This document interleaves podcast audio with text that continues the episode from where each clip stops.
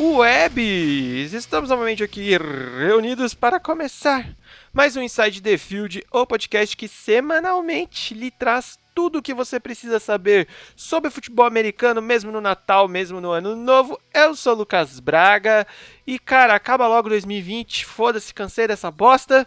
Comigo sempre ele, senhor Bruno Braga, que ele não espera só o ano acabar, mas o mundo acabar. Exatamente. Em 2020, pelo menos para o futebol americano, já era, né? Não, não teremos mais jogos esse ano. F também para o Monday Night Football, que não teremos mais, só na temporada 2021. E é isso, né? Chegamos aí, terminamos a penúltima semana, rumo à, à última finaleira, que é aquela destruição total. E é isso, vamos, vamos finalizar logo de uma vez essa temporada que foi uma doideira, uma temporada muito diferente por N questões, né? Pelo, pelo fator 2020. E é isso, né? Bora, bora que bora. E é isso, além de não ter mais futebol americano este ano, também não tem mais Inside, que esse é o do Exato. final, né? Finaleira também, né? Ou seja, é o fim do podcast, só voltamos ano que vem. Ano que vem, exatamente. Então, antes de pedir aquele jabazinho de sempre que a gente sempre pede, vamos agradecer também, né? Todo mundo que ouviu, todo mundo que deu play, todo mundo que compartilhou, todo mundo que deu feedback. Isso que ajuda a gente mais no quesito de ter pique de continuar fazendo esta bagaça, mesmo apesar da gente gostar muito e no final das contas ser uma puta desculpa pra gente ficar assistindo futebol americano que nem uns malucos, também é, esse, esse retorno ajuda muito a gente, então muito obrigado aí, turma, todo mundo que, os insiders que acompanham a gente aí, o ano que vem promete continuar badalado nesse sentido, e para continuar ajudando a gente, não esqueça de nos seguir, compartilhar, curtir em tudo quanto é lugar, principalmente no Instagram e no Spotify. É só procurar por Inside the Field Podcast. Capacetinho preto e rosa aparece. É nós. Dá essa força lá. Se você ouve por outros agregadores aí, mano, Deezer, Google Podcasts, a gente tá tudo lá.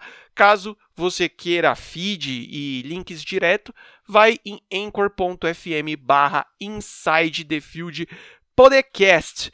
Vamos tentar dar uma segurada, porque ultimamente os podcasts estão ficando gigantes, que tem muita coisa para falar, e essa semana tem bastante coisa para falar também. Começando Sexta-feira, Brunão? Teve jogo sexta-feira. Exatamente. Pela primeira vez na história da NFL, a gente teve jogos em todos os dias da semana, começando por New Orleans Saints versus Minnesota Vikings, 52 a 33 no jogo que tem um nome só, né? Alvin Kamara. Exato. É até curioso porque eu tenho um, um arquivo aqui de bloco de notas que eu fiz no começo do mês sobre relação às premiações né, de MVP, o cara 4, e no começo do mês, já por toda a temporada, eu vinha colocando o Camara como o jogador ofensivo do ano, apesar de estar uma disputa bem aberta, né, com Derrick Henry e outros jogadores, mas assim, a, a, função que ele, que ele exerce dentro desse time e como ele auxiliou é, o Drew Brees, que teve essa temporada meio, meio conturbada, que não foi das melhores, e segue não sendo uma das melhores, de todas as mudanças que o time teve é, da saída do Brees, vinda do Taysom Hill e etc. É um cara que está sendo um fator absurdo, geralmente da gente que não gosta tanto né, de renovação gorda para running back. Até agora, pelo menos, né, tudo bem que é o primeiro ano dele ainda de, de contrato, mas até agora tá, tá indo muito bem, obrigado, um fator sensacional seis TDs nesse jogo, só não foram sete por, por pouquíssimos. E aquela coisa, cara, quando o sistema ofensivo ele se resolve tão bem, de um jeito tão simples, querer ou não, você não exige muito do, do resto. Principalmente não exige muito do Breeze, que a gente tá falando que voltou a uma forma boa, mas ainda não tá, não tá 100%. Mas ao mesmo tempo pode ser melhor ainda, né? Porque nessas últimas temporadas era muito comum o Saints ter uma temporada muito boa, chega na reta final, começa a dar aquela derrapada para culminar na, na, eliminação levemente traumática nos playoffs, como vem sendo nas últimas temporadas, né? Pela quarta vez o time vence a NFC Sul, né? Vem, vem vencendo em todos os anos desde 2017 e vem sendo eliminado traumaticamente desde 2017 também. Então que, que possa acontecer algo de, de diferente, porque o time está se, se encaixando bem dentro de uma fórmula e mesmo quando foge da fórmula consegue ter uma pluralidade melhor, mesmo na falta também de jogadores importantes como o Michael Thomas, que não deve jogar mais na temporada regular, mas para os playoffs deve estar tá, deve tá de volta. E méritos não só para esse ataque, mas pela defesa que ainda tem uns probleminhas ali de, de secundária, talvez, com faltas bestas, mas está se fortalecendo muito bem, principalmente no front é, defensivo. E do lado dos Vikings, agora, né, com essa derrota sacramenta a eliminação, é, aquele início de temporada péssimo, acabou pesando muito, tentaram dar um gás nessa essa reta final, nessa segunda metade, mas não teve como.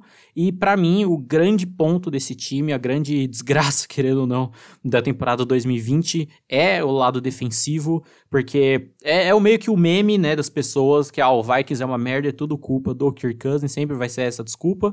E óbvio, novamente, ele tem a parcela de culpa dele, sempre teve, querendo ou não. Mas, cara, essa temporada é muito complicada, porque essa defesa, assim, horrível. Ok, teve, teve desfalques e importantes como o Daniel Hunter, mas cara, não é não é justificativa para ter uma temporada toda tão ruim e tão ruim em todos os quesitos. Em pass rush, quando jogo corrido, quando jogo aéreo, secundária, tudo. E acabou prejudicando o time de uma maneira absurda. No começo do jogo, ali no primeiro tempo, os Vikings pareciam que iam, tipo, bater de frente forte. Tipo, sem desmarcar o TD, os Vikings devolvia. Sem desmarcar o TD, os Vikings devolvia. Mas não conseguiram manter esse, esse ritmo não conseguiram manter o padrão do, do ataque, né, de muitas corridas quando Alvin Cook abriu pro play action, que até estava rolando pro Cousins, né, quase 300 jardas, 3 TDs aí, mas ainda não, não foi o suficiente. Então, dois times aí com é, resultados da temporada totalmente opostos, né, um campeão da divisão, atualmente segundo seed do, da NFC, e um outro já eliminado de vez. Cara, começando a falar pelos Vikings, é, eu acho que sim, o time ficou meio esburacadinho. É, a gente teve vários erros em vários pontos, né, mano? Sim, Kirk Cousins tem ainda a sua parcela de culpa. A gente já sabe o quão limitado ele é, mas a gente também viu é, o ataque mais limitado como um todo. Assim, tava bem estranho e óbvio, mano, essa defesa é, é, complicada, essa defesa foi trágica, digamos assim, a temporada toda. E aí, cara, se levanta, né, mano, não já deu, não chega um pouco de Mike Zimmer? Será que já não é a hora, mano? O cara tá lá desde 2014, sim, teve, jo teve jogos, ó, teve atuações legais, levou o time às playoffs e coisas do gênero, é, lá em 2017, né, que perdeu pros Eagles na final da, da conferência. Perdeu não, foi amassado, né? É, foi amassado, mas chegou todo capenga lá, né, mano, com o terceiro quarterback, coisas do gênero, mas bate, pelo menos na minha visão, já tá batendo naquele negócio que a gente comenta de Mano, já deu, vocês já estão empurrando muito, sabe? Tá na hora de uma renovação completa, digamos assim. Cara, tira a cabeça por trás do time, que talvez as coisas melhorem. Mas é, mesmo assim, a gente pode ainda falar que sim, os Vikings têm pontos muito positivos que, se trabalhado direito para o ano que vem, pode ser a base dessa tipo reformulação, digamos assim. Do lado do Saints, é, eu acho que está sendo muito importante é, isso que você comentou de tipo assim, eles não baixarem a bola agora na reta final, que era o que a gente via acontecendo muito, né? Apesar de é, às vezes conseguir bye week nos playoffs e coisas do gênero, na, nos últimos anos, mesmo tendo ganhado quatro vezes seguidas aí a, a divisão, chegava nos playoffs para ser amassado da, de formas traumáticas sempre, né? Então, assim, cara, talvez esse ano seja o ano que o Saints chegue mais inteiro como time, como a cabeça completa, sabe? O time forte mesmo. Eu não tô falando de saudável, não tô falando de físico. Eu tô falando como um grupo mais fechado e tal teve essas ausências do Breeze, tanto por lesão quanto por apagões dentro de campo, e o time sempre deu o seu jeito ali de se achar, de se remodelar, e até mesmo, mano, o Michael Thomas não esteve na maior parte da temporada, digamos assim, né? Não foi o ponto fora da curva que a gente esperava que ele fosse. Então o time ele se abriu, que nem o Bruno falou, ele se tornou mais plural ainda e, mano, achou as suas forças em outros pontos, mano. A defesa tá sendo, assim, avassaladora quase e se tem essa máquina, né, chamado Alvin Kamara ali no, no backfield que faz uma diferença absurda, ainda mais quando o outro time deixa, né? Então, assim, não é exagero nenhum da parte de senhor Bruno Braga colocá-lo como um dos contenders aí a jogador ofensivo do ano. Não seria, tipo, seria injustiça não colocá-lo como um dos contenders e não seria errado se ele ganhar o, o título no final do ano. Só complementando o que tu falou dos Vikings, que eu concordo muito em relação ao Mike Zimmer, que teve todo um away, de certa forma, na off-season por conta da renovação do Cousins, né, antes da temporada começar, mas a principal renovação que deveria ter tido a Away foi justamente a do Mike Zimmer. Porque renovaram o contrato dele, ele tem contrato até 2023. Ou seja, veremos aí no, no, no que vai dar, porque o que o, essa inércia que os Vikings passam, ser um time competitivo, mas que nunca chega lá de fato, mesmo tendo jogadores muito bons tanto no ataque quanto na defesa, não tem como dizer que não, não passa por ele, né? Ah, mano, totalmente, mas enfim. Dando sequência, tivemos no sabadão Detroit Lions versus Tampa Bay Buccaneers, 47 a 7, Titilton passando o carro, poucas ideias, entrou até o QB reserva e meteu dois TD também, foda-se, acabou, né? Já era, era só para fechar a conta. É mais um pra, pra conta de brother. Quando tu não pressiona o, o QB. O velho. brother. Se você deixa o velho de boa. Você, ele vai, vai que vai. E até como você disse, tipo, ah, o jogo já tava, tipo, ganho. Aí falaram, ah, não vamos manter o, cara em campo, né? Não tem a menor necessidade. Entra o Blaine Gabbert, no primeiro passe dele, ele manda um TD. Então, tipo, você prova que o jogo tava uma, uma, uma, um desequilíbrio absurdo, que era um time de futebol americano contra, sei lá, um juntado com uniforme e os caralho. Então, cara, não, não tem a menor condição.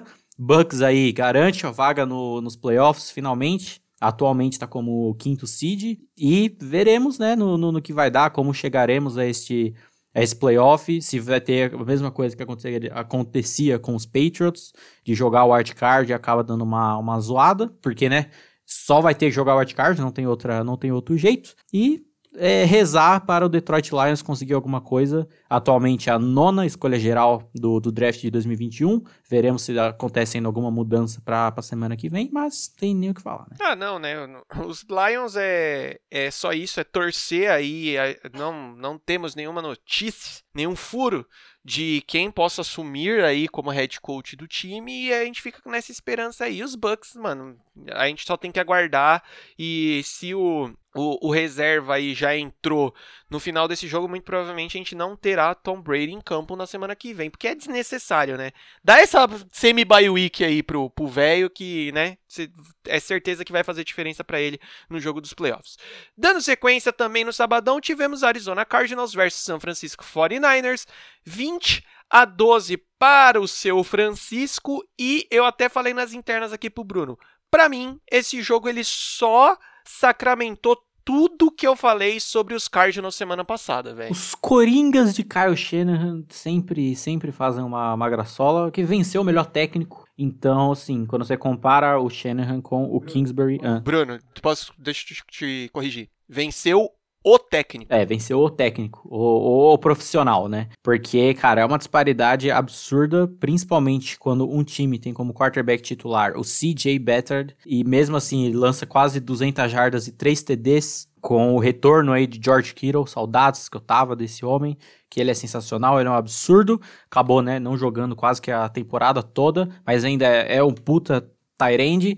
E, cara, é bacana você ver o sistema dos 49ers quando ele roda até com esse elenco mais, mais limitado, com correndo de várias maneiras diferentes, com foco no Jeffrey Wilson, e encaixa e querendo ou não até funciona no passe, né? Foi um jogo bem bem truncado ali por boa parte, mas o que importa é a vitória, até para um time que basicamente já não vai a lugar nenhum, que é o caso dos 49ers, mas que tá fudendo com o rival de divisão, ou seja, Stonks. Ao meu ver, é Stonks, tá ligado?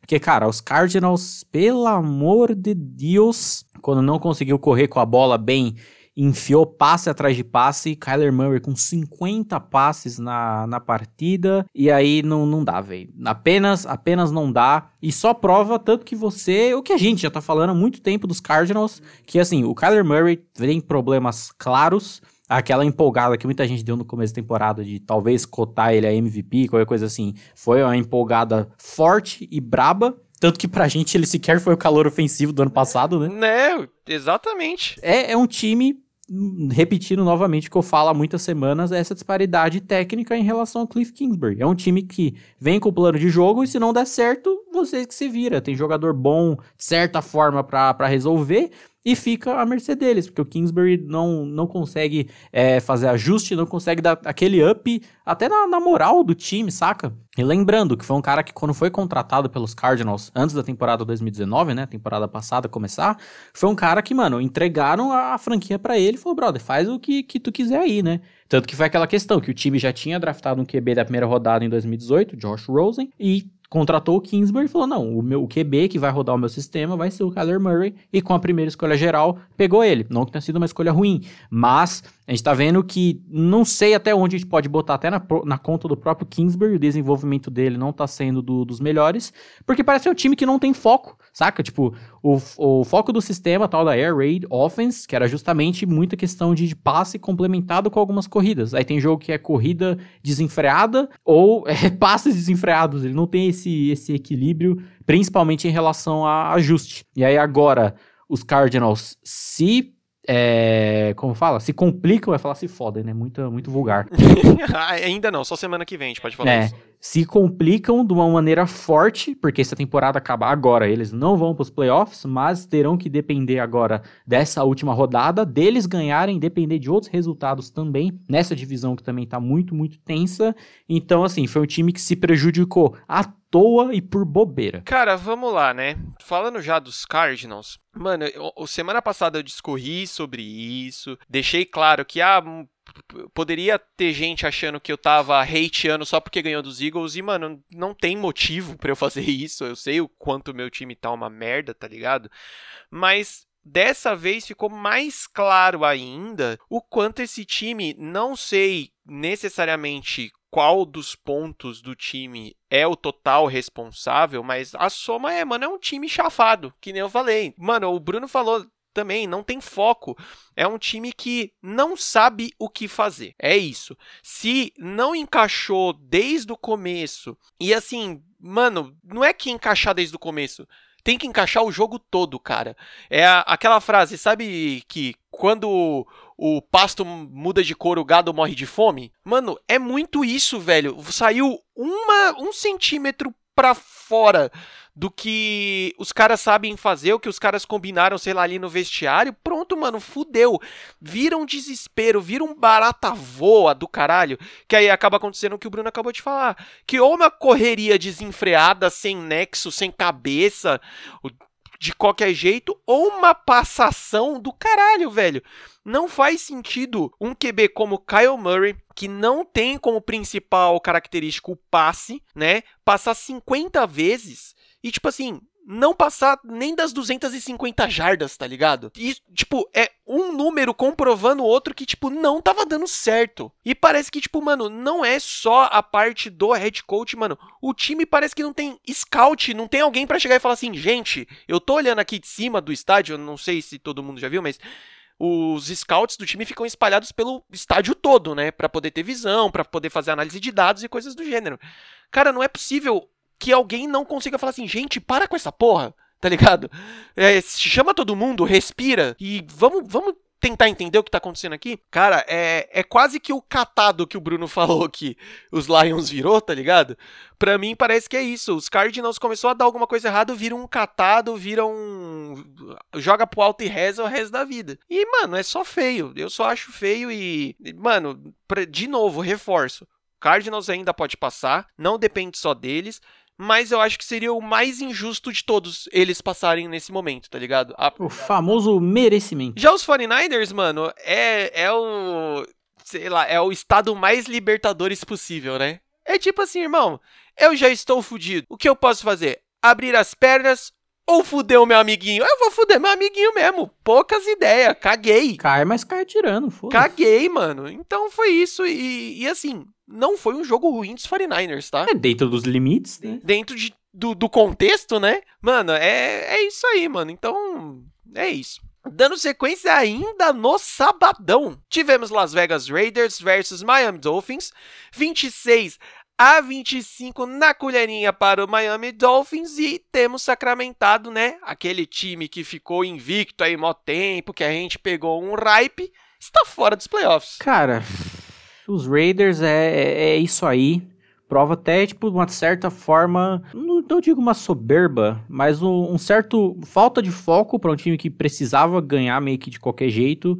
Principalmente naquela campanha final ali, onde ao invés de meter um TD logo e abrir a, a vantagem larga, que só cozinhar o relógio, né? Ou, se não me engano, o Josh Jacobs poderia ter metido o TD ali no final, mas que só cozinhar o jogo, cozinhar o relógio, chutar um field goal e aí mandou a bola de volta para os Dolphins. Prova que, mano, como eu falei, é um time que ainda tá precisando ganhar, mas né, agora já tá já tá eliminado, não tem nem mais pra, pra onde ir, e que fica nessas, não, não faz sentido. Tudo bem que foi um jogo que permaneceu truncado por um certo tempo, até começar a desenrolar de vez. O Derek Carr até teve um jogo bom, querendo ou não, mas ainda com muitos problemas defensivos, para um time que tem um estava jogando contra um grupo de skill players muito limitado no, no ataque e acabou tomando essa, essa virada no final por bobeira, principalmente, tudo bem, tem a grande questão do Fitzpatrick ter encaixado aquela jogada absurda, mas querendo ou não ter tido uma falta no meio, né, que foi um face mask bobo, que já comentei é, semana passada e até as outras semanas que, mano, a defesa comete muita falta e falta besta e que muitas vezes acaba ocasionando em avanços grandes por parte da, da defesa do oponente por besteira, tá ligado? Semana passada eu cheguei a falar do Trayvon Mullen, que juntou duas faltas, são as únicas que você consegue, tipo, você faz as duas e uma junta com a outra, então uma penalidade de 15 jardas, se não me engano, que é muita coisa. E aí do lado dos Dolphins foi essa questão. O Tua não tava indo bem dentro novamente da, da limitação, brotar o Fitzpatrick novamente ali na, na reta final. Foi que foi do jeito dele até encaixar essa puta jogada no final, que a essa altura do campeonato todo mundo já viu, né? Que ele tá tomando um face mask com a cabeça entortada quase, e ele encaixa aquele passe absurdo, ao invés de ter tido um puta ganho de jardas, ganhou a, a, a falta também, que não mudou em tanto, mas foi pro, pro field goalzão da, da vitória e, e deu no que deu. No caso do, dos Dolphins, eu ainda acho muito estranha essa questão dos QBs, tá ligado? Porque o Brian Flores, parece que todo dia ele fala, não, nosso titular é o Tua, nosso titular é o Tua, mas aí quando a situação fecha, ele fala, não, não, não, não, traz o outro ali que ele ele ganha para nós, e eu acho isso meio tosco até certo ponto, tá ligado? Não consigo definir exatamente o que é, porque ao mesmo tempo que é um time que tá nessa vibe já de, de playoff, praticamente certeza que vai para os playoffs, né? Seria muito difícil não eles acabarem ficando de fora, mas tá nessa questão de tipo vai para os playoffs de vez com força, ou mas e a questão do desenvolvimento do quarterback, tá ligado? Se chegar no playoff e acontecer algo similar, vai tirar o moleque de novo para botar o outro? É meio estranho, porque isso pode acabar fudendo a cabeça do tudo de uma maneira cabulosa, assim.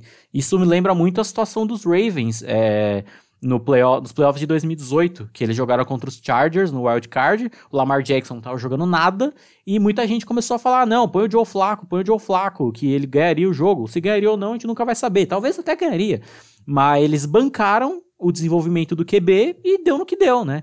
Então fica essa questão, tipo, mano, quem é o titular nessa porra, tá ligado? Que ficar nessa coisa de, ah, deixa o moleque, é o moleque faz merda, tira põe o outro cara pra ganhar o jogo pra gente, eu acho meio tosco, mas querendo ou não, vitória é vitória, cam belíssima campanha aí de 10 vitórias pro, pros Dolphins, se eu não me engano, enfrenta os Patriots na próxima semana, então 11 vitórias, convenhamos.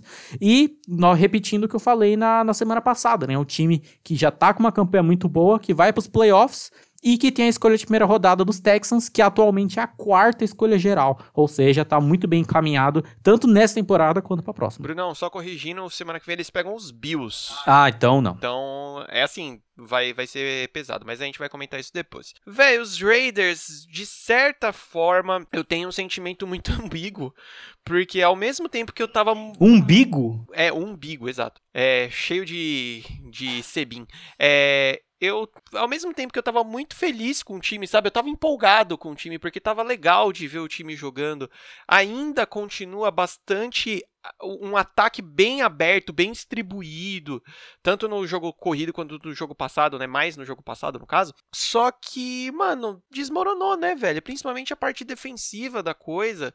Parece que todo mundo aprendeu aonde embaixo de qual tapete que tá a chave para abrir a porta e entrar, né, velho? E aí falta esse bagulho dos ajustes e coisas do gênero. também bate. Aí o outro lado do sentimento é que eu acho que bate um pouco sim da soberba. Não só nesse jogo contra os Dolphins, mas eu acho que na temporada, porque teve uma hora que eles olharam, eles estavam com o quê, mano? Sete vitórias seguidas, um bagulho assim. Seis vitórias seguidas, uma parada dessa. E falaram, é nóis, já era. Tamo nos playoffs, sabe? Somos um timão da porra. E aí tomaram um, um, um cascudo e falaram, não, não, é nada isso. Aí tomou outro e aí, tipo, não aprendeu, sabe? Virou queixinho de vidro. Todo mundo chega lá e dá uma pancada, o bicho cai. Então é foda. É, aí entra de novo, será que de novo teremos Joe Gruden jogando, apontando a arma de cocô dele e jogando a culpa em alguém, ao invés de assumir a culpa dele mesmo e coisas do gênero, de, de conseguir ajustar o time melhor, conseguir ter a parte mental do time mais firme, a gente vai ter que ver, mas assim, mano, é basicamente a mesma coisa do time do ano passado. Teve uma teve melhora sim, o time melhorou, só que no final das contas o resultado vai ser o mesmo. Então assim, cara, é foda. Vai ter, vai ser mais uma pós-temporada ali, onde o time vai ter que se achar e se reconstruir de novo. Claro que aí a entrada de de jogadores de draft, de troca, de free agency, coisas do gênero podem dar justamente esse clique que falta, né? Mas infelizmente mais uma vez não estarei, não estará nos playoffs o time do boné da CA. Já os Dolphins, cara, é muito complexo essa parada do, do quarterback. Eu acho que acaba sendo um pouco pensar no bem maior, sabe? Esse negócio de ah, mano, é que Dol os Dolphins estão muito focados nesse bagulho de vamos conseguir pelo menos os playoffs, sabe? Então eles estão tentando ah, de todos os jeitos desesperadamente garantir resultado. Concordo muito pra, com você, mano, que esse bagulho do de o Tua começar a fazer merda, entrar o Fitzpatrick, digamos que pra garantir, pode fuder muito a cabeça do Tua. Porém, mano, aparentemente a relação dos dois é muito saudável, sabe? Então parece que até o Tua se sente de boa com isso, saca? De tipo, porra, mano, pô, ainda bem que você pode entrar aí para garantir. Eu não queria ter o peso da derrota nas minhas costas. Mas sim, mano, isso pode atrapalhar ele indiretamente, pode retardar o desenvolvimento que ele teria, é, sei lá, tendo que lidar com uma derrota, por exemplo, sabe? Com a derrota por culpa, entre aspas, gigantescas dele. E assim, né, mano, o Fitzpatrick, ele tem esse dom, né, mano, de quando a Mariola tá indo pro brejo, chama o bicho, que o bicho sabe tirar, não sei da onde, do meio da barba dele, essas jogadas absurdas. Tanto que, né, eu acho que o próprio Tua falou. Mano, não é à toa que chamam ele de Fitzmagic, né, velho? Então, assim, jogada insana de. Mano, é o tipo de jogada que não tem como ser explicada, não vai acontecer de novo, sabe? É muito específica. E assim, vai os Dolphins nessa, cara. É, eu ainda sou muito feliz de ver essa essa subida dos Dolphins para mim cada vez mais, assim, claro que temos outros concorrentes gigantescos, mas para mim o Brian Flores é sim o técnico do ano para ele conseguir tirar tudo isso desse time, tá ligado? Que tá indo longe pra caralho. E a gente nem sabe até onde ainda pode ir, sabe? Então, mano, é o final das contas é o que você falou, mano. Vitória é vitória e isso que tá importando, né? Imagina se ele tivesse feito um draft bom ainda, hein? Nossa, imagina, hein? Teria sido Stonks. E só fechando de vez esse bagulho do, dos quarterbacks, porque até pela questão do futuro, né? Porque o contrato do Fitzpatrick acaba agora, né? Ele, no, o contrato dele era de dois anos, que ele assinou ano passado, e esse é o último ano. E aí vai fazer o quê? Vai manter um. Vai renovar com um veterano de 40 anos para ele ser a babá do novato, tá ligado? É meio, meio estranho, né? É foda. Mas enfim. Dando sequência, tivemos já no domingão Baltimore Ravens versus New York Giants, 27 a 13 para os Ravens, mano, jogo tranquilo, né, mano? Pra basicamente encerrar aí a participação dos Giants nessa temporada e os ainda dá para passar? Ah, dá, dá, dá para dar uma cagada gigantesca que eles passarem, é verdade. E os Ravens ainda remando aí, que nem a gente já comentou, né? Vacilou quando não precisava vacilar, agora corre atrás, filhão. É, principalmente agora pros Ravens que pós essa vitória aqui, né? Tem uma diferença de times absurdo. E os Ravens foi do que a gente tá acostumado, né? O sistema do ataque comum encaixou tudo, tudo certinho, as corridas, os passes etc. O foco do corpo de recebedores é o Tyrande Mark Andrews, como sempre. Tudo encaixa muito, muito bem. O pass rush chegando forte nesse jogo, que estava sendo uma falta dessa defesa dos Ravens. E com essa boa vitória, ele chega naquela posição que é boa, até pelo quesito calendário, de que eles só dependem, só dependem deles mesmos, né? Então, eles ainda não estão 100% garantidos nos playoffs, mas pegam Cincinnati semana que vem e ganhando o jogo já estão garantidos, então deu essa, essas vaciladas, toda essa merda que acabou dando do meio do caminho, deles tendo que jogar, né, com sub-15 e etc. Mas agora deu, deu tudo certo e o time aparentemente deu uma, uma funilada melhor no foco para essa reta final de temporada. E o New York Football Giants é essa questão, é esse time qualquer coisa, principalmente, já já até que a defesa poderia dar algum grau, alguma coisa, mas não, não tem como. E é, a função do, do Blake Martinez tomar baile de qualquer time que corra muito com a bola, né? Só lembrar da, da incrível performance dele jogando pelos Packers contra os 49ers na final de conferência passada, mas sem, sem a menor condição, apesar de ainda, né, como eu falei, ter essa chance de, de classificar para os playoffs culminando tudo nessa, nessa última rodada, que para a NFC Leste, que é essa divisão horrorosa, no qual só um time está eliminado. Então vai chegar nessa última semana com uma doideira absurda. Então é um caso de um time que está muito bem, que só depende dele, dele mesmo e vai enfrentar um time fraco, e um outro que é fraco, mas ainda tem chance de classificar com N resultados diferentes. Ah, cara, não tem muito o que falar desse jogo, do jogo em si, né? Porque, mano, a disparidade é, é gigantesca, tanto que ficou muito nítido que a, a, a, pegada dos Ravens era: vamos entrar, vamos aumentar, tipo, colocar a vantagem no placar, depois a gente tira o pé e só administra, né? Porque pff, não precisa. E a tendência é essa, né, mano? Se não vacilar, se não entrar com aquele salto alto, aquela soberba que a gente viu em, algumas, em alguns próprios deslizes dos Ravens nesse ano, a tendência é ganhar o próximo jogo e garantir a vaga nos playoffs. Já dos Giants, mano, essa, essa divisão tá uma loucura do caralho e dependendo de como a, a merda pode dar é, mano, eles podem classificar ainda, né? Mas tipo, tem que ganhar dos Cowboys e torcer pros Eagles ganhar dos, de Washington, né? E ainda dar uma certa torcida ali para combinações de resultados e coisas do gênero. É complexo, é complicado, mas é plausível de acontecer. Matematicamente é plausível de acontecer. A, a, a questão maior dessa divisão é, mano, pra que classificar alguém, né? Pra chegar lá e, e, e tomar ali um cacete, passar vergonha, mas, mano, tem que passar alguém, né? A gente tem que esperar para ver o que, que vai acontecer. Dando sequência, Kansas City Chiefs versus Atlanta Falcons.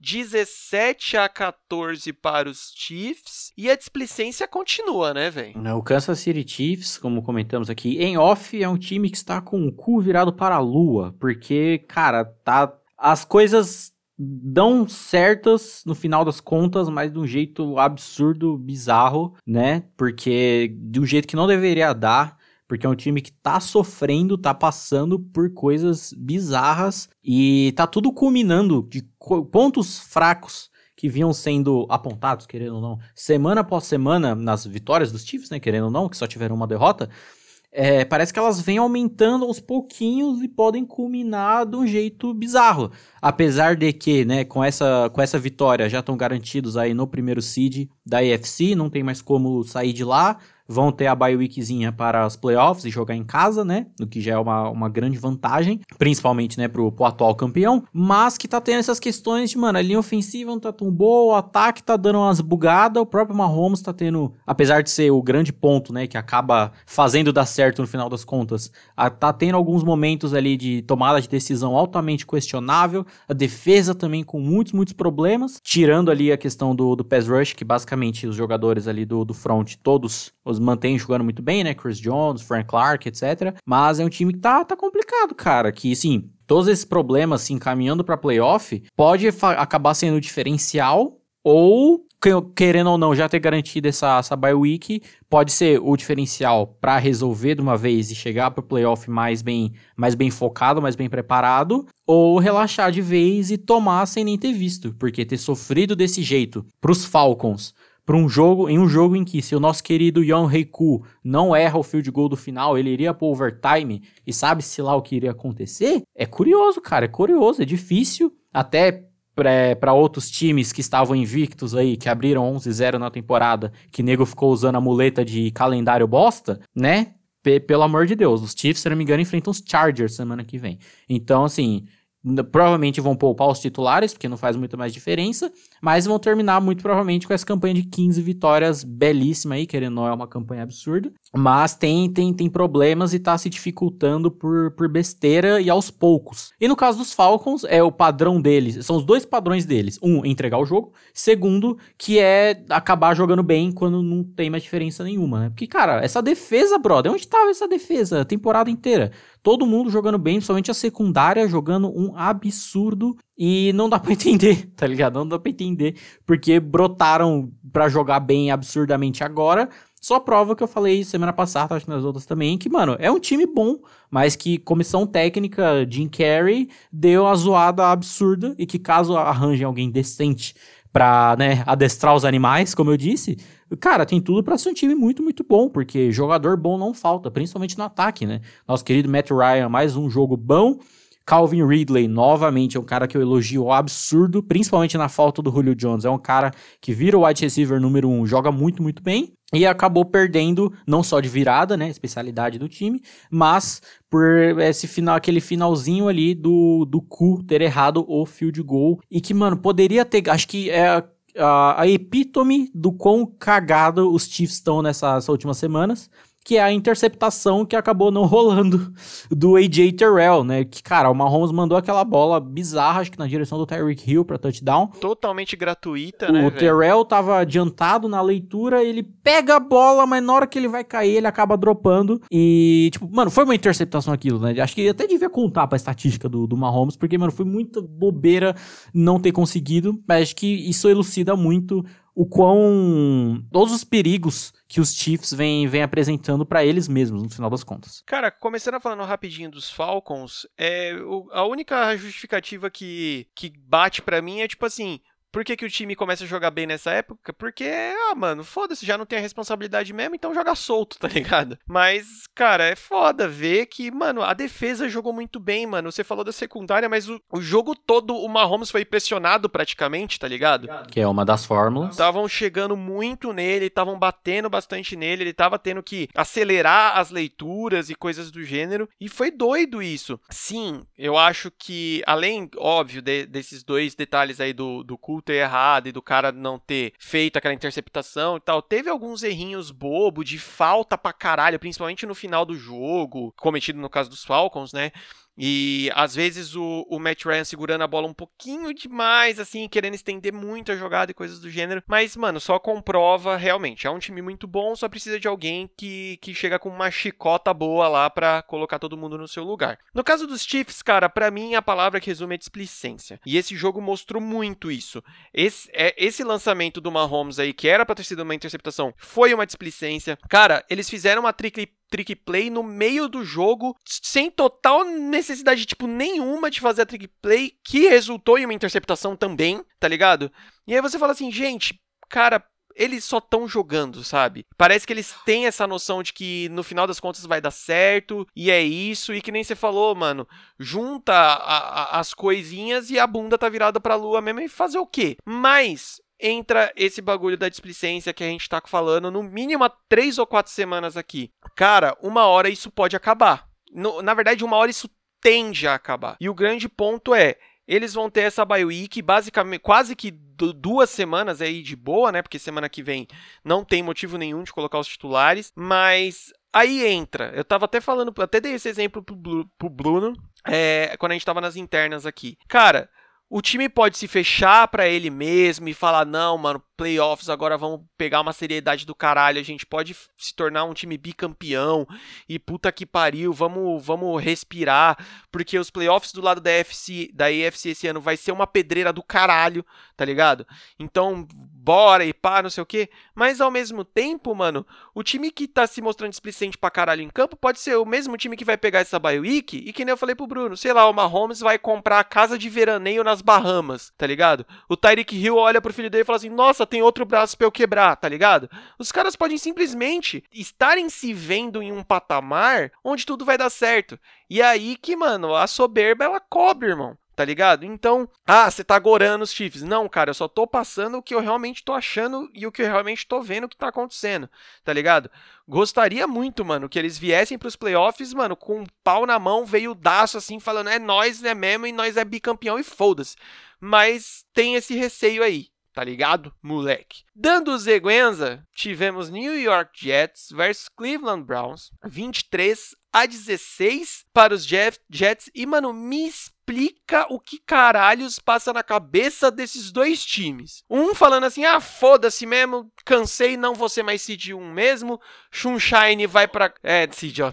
Pique, pique 1, Sunshine, foda-se, eu não preciso disso, tenho meu quarterback. E o outro que era tipo, mano, ganha essa porra que você tá classificado, basicamente, abrir as pernas desse jeito, velho. Assim, esse jogo já começou tenso pros Browns antes mesmo do jogo em si, porque eles basicamente não tinham wide receiver disponível pro jogo, que acabou acontecendo, né? É, quase que literalmente o corpo de recebedores na parte de wide receiver não tava ninguém disponível para esse jogo, por N casos de, de Covid, contato e etc. E aí acabou sendo um caminhão de passe para tight end e running back, mas ao mesmo tempo, tipo, tá, isso é uma coisa que dificulta muito mas é estranho, porque ao mesmo tempo a questão do play call do Kevin Stefanski, que é o cara que eu vim elogiando muito nesses últimos, nessas últimas semanas, tipo, ele nem tentou estabelecer o jogo terrestre, que vinha sendo a marca do, do ataque do time, que vinha funcionando tão bem. E aí, tipo, você não tem wide receiver e você bota seu QB para passar a bola 53 vezes, tá ligado? Tipo, qual o sentido disso? Nick Chubb com 11 corridas. Não faz sentido ainda. Não, não, não faz, não tem porquê. Até pode argumentar que, ah, por muito por muitas jogadas a defesa dos Jets estava indo bem contra o jogo terrestre, etc. Mas ainda assim, cara, ó a disparidade de volume. 11 corridas pro Chubb, 4 pro Kareem Hunt e 53 passes. É muito, é muito absurdo, é muito discrepante, tá ligado? E aí juntou todas essas questões e deu, deu bosta, né? E a defesa a, continua na marca. A linha defensiva muito boa, Oliver Vernon, Miles Garrett, toda essa galera, mas secundária ali, para além do Denzel Ward, dá uma pegada, que é uma galera muito ruim, e aí deu no que deu. E no caso dos Jets, comprovando muito o que também já foi falado algumas vezes, que se eles quisessem né, não tivesse nessa vibe que a, até então morreu de entregar jogo deliberadamente, eles seriam um time realmente competitivo, que teve até o, todos os jogos que, que entregaram e esses últimos que estão jogando para cima e estão jogando bem. E sabe-se lá o que está passando na cabeça do front office do time, está sendo foda-se, se a vibe era essa mesmo, de não precisa da first pick e caguei, se é o Adam Gaze tentando salvar o emprego de qualquer jeito, ou o próprio Sandarnold. Então, não sei, cara, não dá para entender o que, que os Jets querem, porque com essa vitória e com o resultado do próximo jogo que a gente vai falar, a primeira escolha e segunda do draft 2021, respectivamente, já estão locadas, não tem mais como mudar. E sabe-se lá o que vai acontecer agora, né? E aí, com essa derrota dos Browns, acabou entregando a divisão na mão dos Steelers, que por mais que tenham vencido o jogo posteriormente, que a gente fala, só com essa derrota, mesmo se os Steelers tivessem perdido o jogo, a divisão já, já seria deles também. Cara, e, além disso, se complica, né, mano? Porque não é só ganhar agora, tem de ver os resultados dos, dos outros times, né? Tem que ver resultados dos Ravens, tem que ver resultado de Colts, tem que ver resultado de Dolphins, para ver se vai passar, tá ligado? Exato. Nesse momento, os Browns são ainda estão indo, são a sétima seed, mas tem essa questão de ter se complicado por besteira. De graça, mano. Beleza, vai pegar os Steelers que, porra, não vai colocar ninguém para jogar, vai colocar eu e o Bruno lá para jogar. Beleza, mas cara, é apostar muito, é jogar muito na sorte. Beleza, tem esse bagulho da, da dos desfalques, mas, cara, faz um jogo mais coeso, mais dentro da casinha, tá ligado? Mostrou aquele Browns, principalmente um Baker Mayfield, aquele cara desesperado que a gente via algum tempo atrás, sabe? Quando via que não tava encaixando o jogo, e aí dava um desespero, e aí começa a tratar a bola estranhamente, aí toma seca e famba a bola e dá uma merda do caralho, tá ligado? E aí você fala, cara, é foda tá ligado? É foda porque era um time que tava numa crescente muito legal, tá ligado? Era um time que tava nitidamente pegando uma confiança muito doida e agora tomar na cara dos Jets, velho. E o foda é que, tipo assim, guardadas as devidas proporções, os Jets jogaram bem, tá ligado? O Sam Darnold tá jogando bem, Que nem eu falei, guardadas as devidas proporções. A gente sabe a, a, a, limitação do time, a limitação do próprio Sam Darnold. Mas, cara, e aí o Adam Gaze me puxa jogadinha, trick playzinha, o Jameson Crowder lançando TD, a porra toda, e aí você fala assim, mano, o que, que você quer da vida, irmão? Você tá gritando aí para todo mundo que, tipo, oh, porra, me mantém aqui que eu sei ser head coach ainda? Porra, mano, é, é, o jogo mais aleatório possível, não sei nem mais o que comentar, eu vou passar pro próximo. Dando sequência, de certa forma temos uma aleatoriedade aqui também, porque tivemos Jacksonville Jaguars versus Chicago Bears, 41 a 17 para os Bears e meu amigo, ele está de volta, camisa 10, ele, ele, ele não tem perdão, né, velho? Ele, ele, ele não tem coração, velho. É um monstro, uma lenda, melhor QB da classe de 2017, um, um monstro. Vamos estender o contrato aí do cidadão, por favor, dele, do Ryan Pace, né, o general manager, que escolheu ele. Então vamos fazer uma dupla aí. E, cara, como a gente falou meio na prévia, de certa forma, na semana passada, a diferença de times, como qualquer confronto em relação aos Jags, é muito, muito grande. Com essa derrota, os Jags são a primeira escolha garantida no draft de 2021, então já, já sonham aí com o menino de longas madeixas, número 16, para ser o seu quarterback. E no caso dos Bears, que com essa vitória e a derrota dos Cardinals que falamos antes, entra aí e acaba se metendo no bolo do, dos playoffs, tá ligado? Atualmente são a sétima seed, mas estão indo vão ter um trabalho árduo na semana que vem de jogar contra Green Bay? Sim, mas sei lá o que pode acontecer. Não só desse jogo, mas o resultado dos outros jogos também que podem influenciar nesta classificação. Porque atualmente é muito bizarro pensar que é um time que chegou a ficar 5-1, aí entrou numa sequência de derrotas inacreditáveis, agora tá 8-7 perigando aí um 9-7, quem sabe acabar indo pros playoffs. Então, uma, uma doideira grande. E, cara, sobre os Bears é a coisa que a gente já falou semana passada, nessas últimas, esses últimos jogos que o time tomou vergonha na cara, que tá tudo se encaixando bem. Quem diria que correr com a bola daria certo, não é mesmo? Ao invés de ficar passando a bola um zilhão de vezes. Tudo bem, enquanto os Jaguars não faria tanta diferença, mas é isso, né? Só uma disparidade de times absurda. Ah, cara, não tem muito o que comentar mesmo, né, velho? Que os Jags, eles já abriram mão, né? Falaram, é nóis, já, já estão estampando e produzindo um zilhão de camisas número 16 já. E é isso, apesar de, vou bater nessa tecla de novo, eu ainda acho que esse draft vai ser uma loucura do caralho. E os Bears tá encaixando no momento certo, né, mano? Não só a, as o play call. O próprio menino Trubs está jogando bem, não está sendo tão merdeiro quanto a gente ficou acostumado, tá ligado? Então o time tá se encaixando na, no momento mais mais propício possível, né, velho? Tá vivo aí, não depende só deles, basicamente, mas, cara, é, essa é a essência da, da do, do, esporte, né, irmão? Né? Não, não, não se deixar abater, ir para cima, pega os, os, os Green Bay lá ou é aqui? Vamos ver. Não, acho que é no Soldier Field mesmo. É, pega em Chicago, então já tem essa vantagem a mais. Os, os, os, os, cabeças de queijo provavelmente não vão querer colocar Aaron Rodgers e companhia, porque não precisa. Ah, precisa. É que precisa passar a rola na cara dos amiguinhos, né? Não, porque não tá garantido nada, não. Ah, lá. Mas enfim. Então, assim, vai ser um jogo complicado, mas está aberto e o time está no, no momento propício para conseguir um, um, uma, uma vitória, por exemplo, em cima de Green Bay e carimbar esse passaporte aí para os playoffs.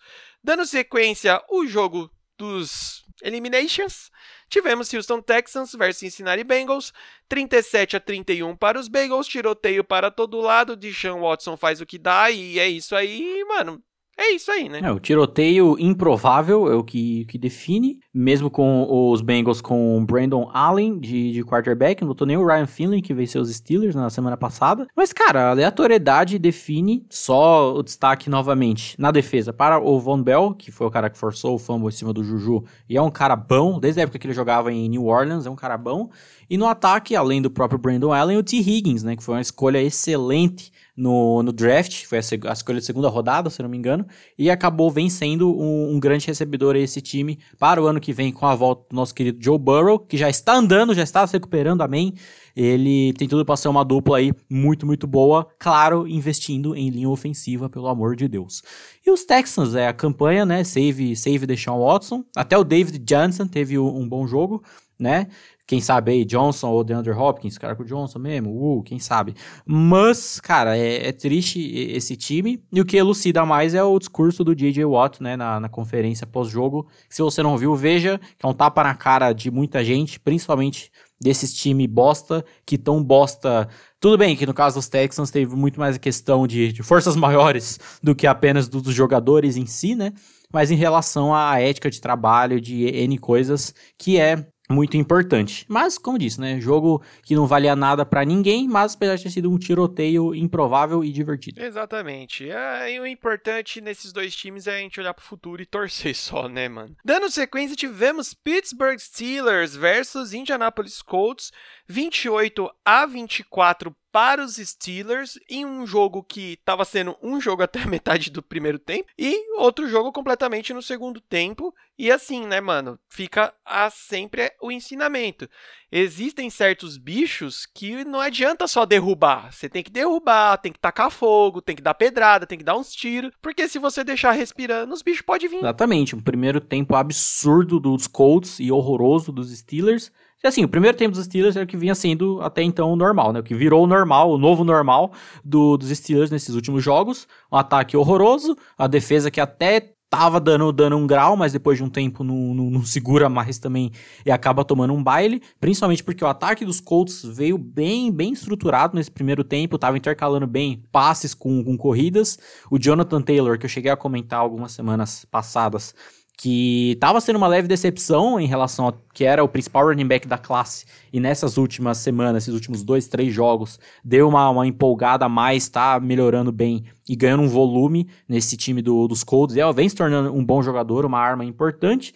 E é um time que estava muito bem estruturado, tanto no ataque quanto na defesa. Mas aí chegou é, esse segundo tempo, e eu não sei o que aconteceu no vestiário, não sei se o Mike Tomlin xingou todo mundo, o que, o que aconteceu, mas deu um ânimo a mais pro time que eu não via, principalmente no primeiro TD da volta, né, do, do segundo tempo, porque até então o jogo foi pro intervalo 21 a, a 7, né, uma vantagem boa aí pros Colts, principalmente considerando que o TD dos Steelers veio de, de turnover, basicamente, da, da defesa. Então, tava sendo aquele ataque desgracento de sempre. Mas, é, que eu falei dessa questão do ânimo, porque uma coisa que eu falei semana passada, que o time começava a perder, você via todo mundo cabisbaixo, chateado, com a área de cachorro sem dono, ninguém com ânimo de correr atrás. E esse jogo foi uma coisa muito diferente. Quando voltou pro segundo tempo, principalmente depois do, desse primeiro TD, é, você viu o time muito sangue no olho, a sideline, todo mundo pulando, gritando, e era o que faltava.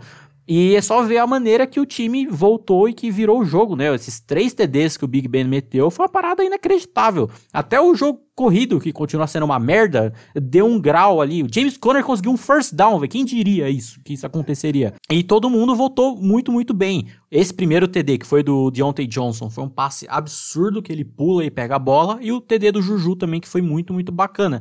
Então foi essa, essa volta por cima que o time precisava. E que caso consiga o equilíbrio, é curioso que foi contra os times da AFC Sul, que foi aquele primeiro tempo contra os Titans, que foi um absurdo, e aí no segundo quase perdeu o jogo, e esse jogo nos Colts que foi ao contrário, né? O primeiro tempo horroroso e um segundo quase que impecável, que é o que acaba dando a diferença absurda.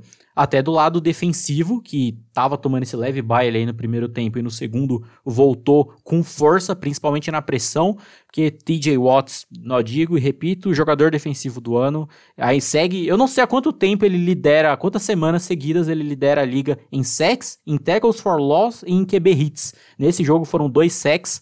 O time a, continua liderando a liga como um todo em sacks com 52 provavelmente vai ser, acho que, o quarto ano seguido que o time vai liderar a temporada em, em sacks.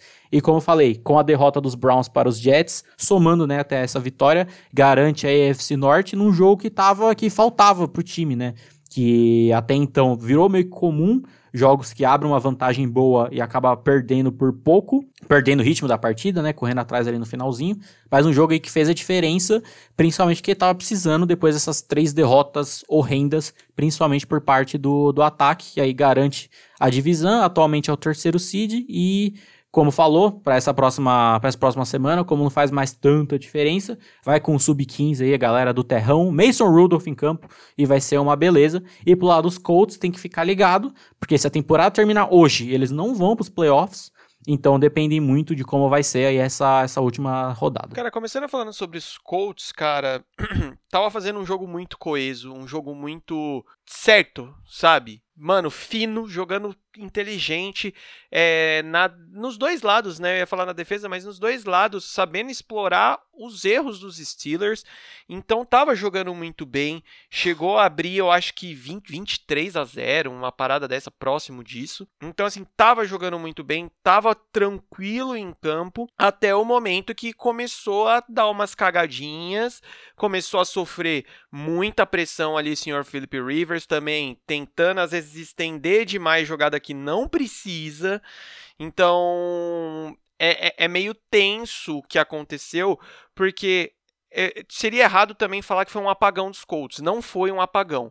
Mas foi um time que não teve ajustes. Que, se você for comparar pro lado dos Steelers, foi o que mais teve, né? Tanto que, mano, por que eu falei que parecia que eram dois jogos diferentes? Porque no primeiro tempo eram uns o Colts jogando vibrando, jogando tranquilo, jogando solto e, e, inteligentemente. E a segunda parte do jogo foi o que aconteceu com os Steelers. E sim, cara, fazia muito tempo que a gente não via os Steelers jogando desse jeito. Jogando, tipo, mano, como time mesmo, com, que nem você falou, a galera da sideline vibrando, quase pulando dentro do campo, gritando ou xingando o adversário ou comemorando o que o time estava fazendo em campo. E isso faz muita diferença esse esse ar, esse fogo no zóio de campeão que estava faltando nos Steelers nas últimas rodadas. E cara, é esse jogo, creio ser o jogo mais importante para a temporada dos Steelers, porque vai trazer de volta todo aquele gás que o time não estava tendo, tá ligado? Cara, quando, se eu não me engano, o jogo encerra realmente quando o Rivers tenta um, uma paulada na endzone tem uma interceptação, uma parada dessa, se eu não me engano. E, cara, corta a cena assim pro Big Ben na, na, na sideline, ele comemorando pra caralho com a galera, tá ligado? E, mano, você viu o Big Ben nos últimos jogos com uma cara de cachorro morto, né, velho? Não só por derrotas ou coisa do gênero, mas você via ele meio desanimadão e tal. Então, também, também. Tanto que, mano, nesse jogo, ô, oh, mano, essa paulada do, do TD, o último TD do jogo, que é o do Juju, mano, aquilo ali você não consegue, você não coloca aquela bola, você não viu o Big Ben colocando aquela bola, porque você só faz isso quando você tá com confiança, quando você tá tranquilo, tá ligado? Porque o Juju tava marcado. O cara tava em cima dele, tá ligado? Então, assim, é um tipo de, de confiança que tava faltando inteiramente no time dos Steelers. Então, virar esse jogo da forma que foi, em cima de um time muito forte que tá se mostrando os Colts, cara, vai ser o, o clique que a gente tava esperando pra gente ver uns Steelers competitivos dentro dos playoffs, porque o medo maior era isso, né, mano? Era chegar nos playoffs e, e tomar piaba atrás de piaba, né? Dando sequência, tivemos o Washington Football Team versus Carolina Panthers, 20 a 13 para os Panthers no jogo que, cara, poderia basicamente garantir o Washington nos playoffs, né, velho? Assim, não é um jogo que tem muito o que falar sobre o jogo em si, porque o Panthers é o comentário padrão que eu venho fazendo semana após semana, mas é um time que tem uma uma boa esperança para o futuro. Apesar de que com essa vitória não, não sabemos como vai ficar a situação deles em relação ao, ao sonho do menino Zach Wilson como quarterback, porque atualmente eles são a sétima escolha geral do draft e sabe-se lá o que vai acontecer até o final, se sobe ou se desce. A gente não sabe qual vai ser a doideira que até Jacksonville e New York Jets vão aprontar. Então fica essa questão aí, apesar de ser um time que tem tudo para ter um futuro bem bacana pela frente. E do lado de Washington, sem o nosso homem Alex Smith, salvador da pátria, entraram com Dwayne Haskins e aí tava aquela merda inacreditável, um show de horror. Acabou bancado e entrou Taylor Heineke no lugar, que inclusive já foi jogador do, dos Panthers, que jogou até o final. Caso o Alex Smith não esteja disponível ao jogo da semana que vem, Taylor Heineke entra de novo, porque nosso querido N. Haskins traz o carimbo de bust pimba na testa dele, porque é é, é triste, porque como basicamente todos os busts da posição de quarterback da liga, é, não é questão de falta de talento ou falta de capacidade ou algo assim, é mental, é ética de trabalho falha, falta de responsabilidade, dentre muitas coisas, que ficou claro há muito tempo do, do Dwayne Haskins, não só em reportes dos próprios companheiros de time, tentando é, dar dica para ele, tentando falar para ele corrigir alguma coisa, e ele não foda-se, até atitudes é, para além do, do time, né? De sair pra puteiros, cara quatro. E né, no final do jogo fugiu de, de coletiva pós-jogo. E aí, hoje saiu a. Hoje não, né? Ontem, na segunda-feira, saiu a notícia que ele foi é, cortado do time. Ah, não, não acharia estranho se algum outro time acabasse contratando ele para alguma coisa, algum time que precisa de, de QB aí, quem sabe. Mas, cara, é, querendo ou não, a história é triste, né? Porque era um prospecto que eu gostava bastante, principalmente pela história dele no, no college, que foi um cara que só teve um ano de, de titularidade e que foi um cara que teve uma evolução absurda nesse um ano. Ele começou marromeno, mas foi evoluindo muito bem a ponto de chegar na NFL e por isso que eu gostava dele quando enquanto prospecto, segundo ali da classe depois do, do Kyler Murray, ao meu ver. E a classezinha também, né? Pelo amor de Deus. Que o Kyler Murray, beleza, mas Dwayne Haskins, Daniel Jones, foi bem, bem meia bomba. Até bom lembrar na época do draft, né? Quando os Giants escolheram o Daniel Jones, o Dwayne Haskins dando risada. É, dando palminha até, se não me engano. Então deu no que deu mais um bustzão aí pra, pra conta. E é isso, né? O Washington é, poderia ter ganho já garantido a, a divisão, mas vai acabar ficando para essa última rodada definir o que vai dar. Assim, né? A gente falando desse jeito é meio que às vezes pode soar que a gente não enxerga os méritos dos Panthers, coisa que a gente sempre faz questão de falar, né? É um time que é, acabou ficando repetitivo, mas é um time que, mano, se pá é o time que a gente mais tem esperança pro ano que vem, então vamos aguardar. E esse caso todo do, do N. Haskins, cara, é, é foda, porque é muito ao um, um moleque jogando uma oportunidade de vida fora, né, velho? Totalmente isso.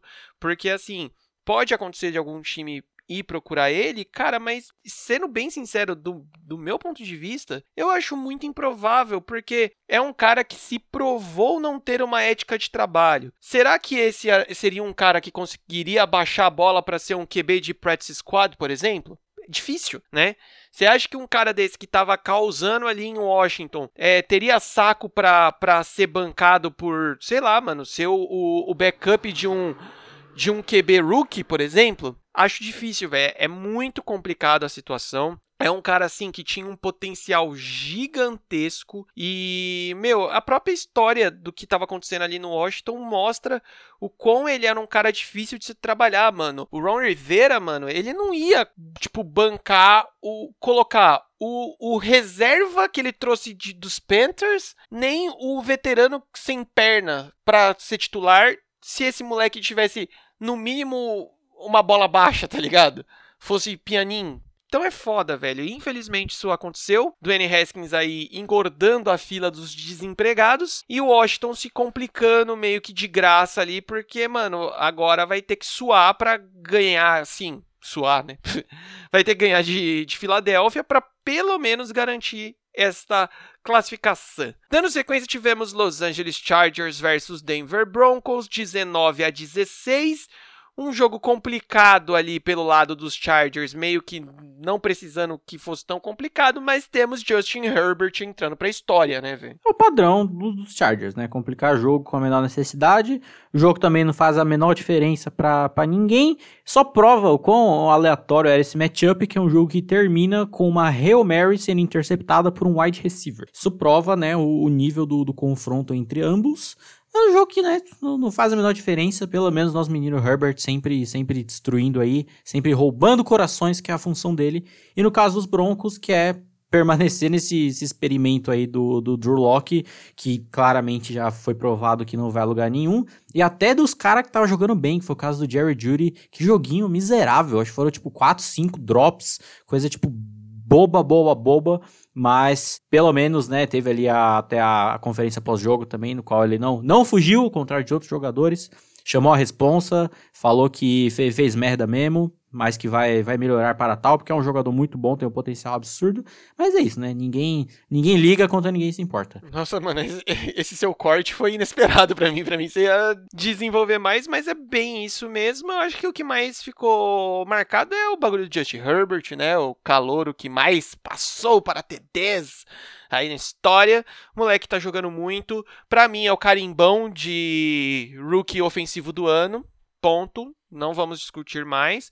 E Denver, né? 2021 tá aí, né, galera? É nós e a vida segue. Só uma atualização em relação a ambos os times de posição de draft. Atualmente os Broncos têm a oitava escolha geral e os Chargers têm a décima. Dando sequência, tivemos Dallas Cowboys versus Philadelphia Eagles, 37 a 17 para Dallas Cowboys na, mais ou menos na mesma pegada, guardada a vida proporções, do que eu falei do jogo dos Steelers e dos Colts. O primeiro tempo foi um jogo, o segundo tempo foi outro, né? É, os Eagles, ele foi meio que um experimento Arizona Cardinals nesse jogo também, que veio nitidamente com um plano de jogo feito, só que quando a situação apertou e teve que se adaptar a outras coisas, meio que cagou no pau e não conseguiu mais fazer tanta coisa. Se até então a, a questão da entrada do Jalen Hurts ter a grande diferença em relação ao Carson Wentz era dele não fazer merda. Teve alguns erros bestas ali, que às vezes até pende pela questão, obviamente, dele, dele ser rookie, mas que acabou pesando, mas ao mesmo tempo se mete nessa questão do quão mal adaptado o time acabou sendo na, na volta do, do segundo tempo. E aí entra nessa questão de que teve que acabar tentando uma pluralidade boa de jogo terrestre que não encaixou tão bem quanto vinha encaixando no, nos outros jogos. E essa questão da falta de, de ajuste, velho. Você tomar um nó tático para o Mike McCarthy em 2020 é para você repensar a carreira, querendo ou não, né? Deshaun Jackson retornou aí depois de 200 anos, teve uma jogadaça, que ele não se machucou, pelo menos no final dela, né? Que ele dá o, um mortalzinho ali para entrar na endzone. Mas foi é isso, né, cara? Não tem muito o que dizer. Os highlights desse jogo é, são os wide receivers do, dos Cowboys saindo de tackles da defesa dos Eagles, que foi basicamente isso que eles fizeram. Mas, cara, foi um, um jogo que poderia dar o fio de esperança definitivo, pelo menos para essa temporada para os Eagles. E acabou sendo uma derrota feia, queira ou não, no final das contas. E é o único time desta belíssima divisão que já está eliminado. E no caso dos Cowboys, nosso querido Red Rifle, Cenourinha, pouquíssimas ideias um jogo muito bom, querendo ou não, e até do próprio Zeke, que tava precisando, né? Que teve essa temporada horrenda. Acho que esse é o quê? O segundo jogo bom dele na temporada, mas melhor do que nenhum, querendo ou não. E que foi bacana de ver todo esse grupo de wide receivers, esse trio que tanto hypamos na pré-temporada, né? Gallup, Cooper e Lamb, todos jogando muito bem. Somente do Amari Cooper, as jogadas que ele estendia, quebrando tackles e o caralho, foi muito, muito bacana. E até da defesa que brotou bem, né? O grande jogo ali do Randy Gregory. E foi bacana, querendo ou não, ver essa, esse renascimento dos Cowboys de, porra, no começo da temporada, um QB que tava carregando todo mundo nas costas, acabou se machucando daquela, daquele jeito horrível. E um time que, né, meio que, meio que se, se reencontrou nessa reta final, ao longo dessa divisão doideira que ainda tá em aberto, para tentar ainda uma classificação, quem sabe, né? Ainda tem, ainda tem chance, vai depender dessa, dessa última, essa última semana. E é isso. E pros Eagles, essa questão feia de na, na reta final time, do jogo o time ter meio implodido, um monte de falta, decisão besta, questionável, que ao meu ver vai muito na conta do Doug Peterson. Cara, falando primeiramente rapidão de Dallas, mano, foi o time que até parecia o time experiente do rolê, né? que sabia o que fazer, teve a, a maturidade e a calma de executar o, o, o, plano de jogo conforme o tempo foi passando, mano, e disparou, principalmente depois do segundo tempo, e é isso, levou a vitória para casa, mostrou pontos muito legais aí, mano, a essa pluralidade que o Bruno falou do trio de recebedores tá aparecendo. Parece que o Andy Dalton tem uma confiança nesses caras e tá soltando a mão sem problema nenhum, tá ligado? E sim, mano, é, o Zeke, quando ele entra no jogo, ele faz muita diferença, né? Não é à toa que a gente sempre comentou o quão impactante ele é no, no jogo corrido de Dallas, né? Mas a gente também tem que falar bastante sobre essa defesa, mano, que jogou muito bem, mordeu bastante e, tipo, não deu trabalho simples pro Jalen Hurts, tendo que muitas vezes ele ter que sair correndo porque tava todo mundo marcado e é isso aí, né? Então é uma vitória importante para manter acesa esse sonho de classificação para as playoffs, que é basicamente, mano, ganha de New York, torce para os Eagles ganhar de Washington e eles passam, tá ligado? Então, assim, é isso. Tá aceso o sonho e até de certa forma ia ser bacana em memória de Dak Prescott se isso acontecesse, né? Já no caso dos Eagles, cara, o primeiro tempo eu acho que foi o melhor primeiro tempo da temporada dos Eagles, velho. Tava jogando bem, tava jogando solto, tava fluindo, tava encaixando as coisas. Só que parece que é só isso que dá para fazer atualmente, né, velho? É, depois que isso é mapeado, parece que não tem muito para onde correr. Eu vejo além, claro, de de novo a gente comentar sobre a demora para o Doug Pearson tentar mudar o plano de jogo, tentar se adaptar, demora muito e nesse caso parece que nem aconteceu direito. Eu acho que também acaba acontecendo de esse playbook todo ter sido montado pensando no Carson Wentz e não tanto no, no Jalen Hurts, assim, tanto que as jogadas onde ele acaba estendendo correndo, algumas foram pensadas assim mesmo, mas as, muitas outras parecem que tipo ele improvisou ali e tal.